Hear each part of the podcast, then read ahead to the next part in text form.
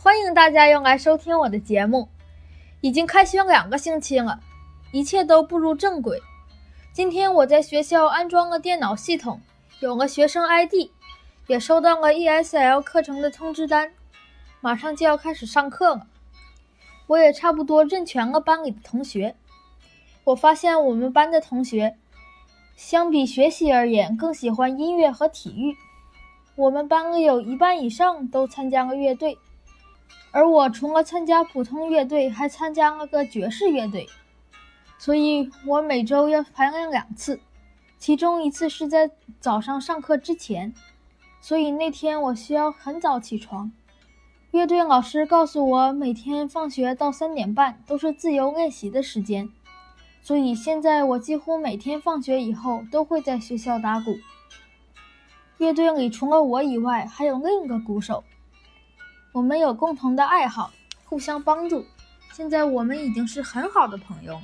这周我们班有了班干部，这里没有小队长、中队长或者大队长，但是老师给了我们很多工作岗位，我们可以自由申请，每人可以有两个志愿。最后老师会优先按照大家的第一志愿给申请人分配岗位。我的第一志愿是作业检查员。现在我已经如愿上岗，并且开始工作了。这个岗位主要是督促没有交作业的同学交作业，还有把已经交了的作业和文件整理到档案袋里。Preschool 也开始正式对内训练了，有时候是在早上六点开始训练，五点半以前就要到场，所以我需要更早起床。不过想想精彩的比赛和训练，这些都不是困难。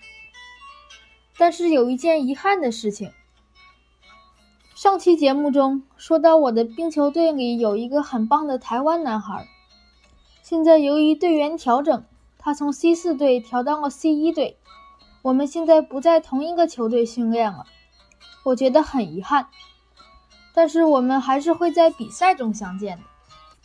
今天就先跟大家分享到这里，下周三再见。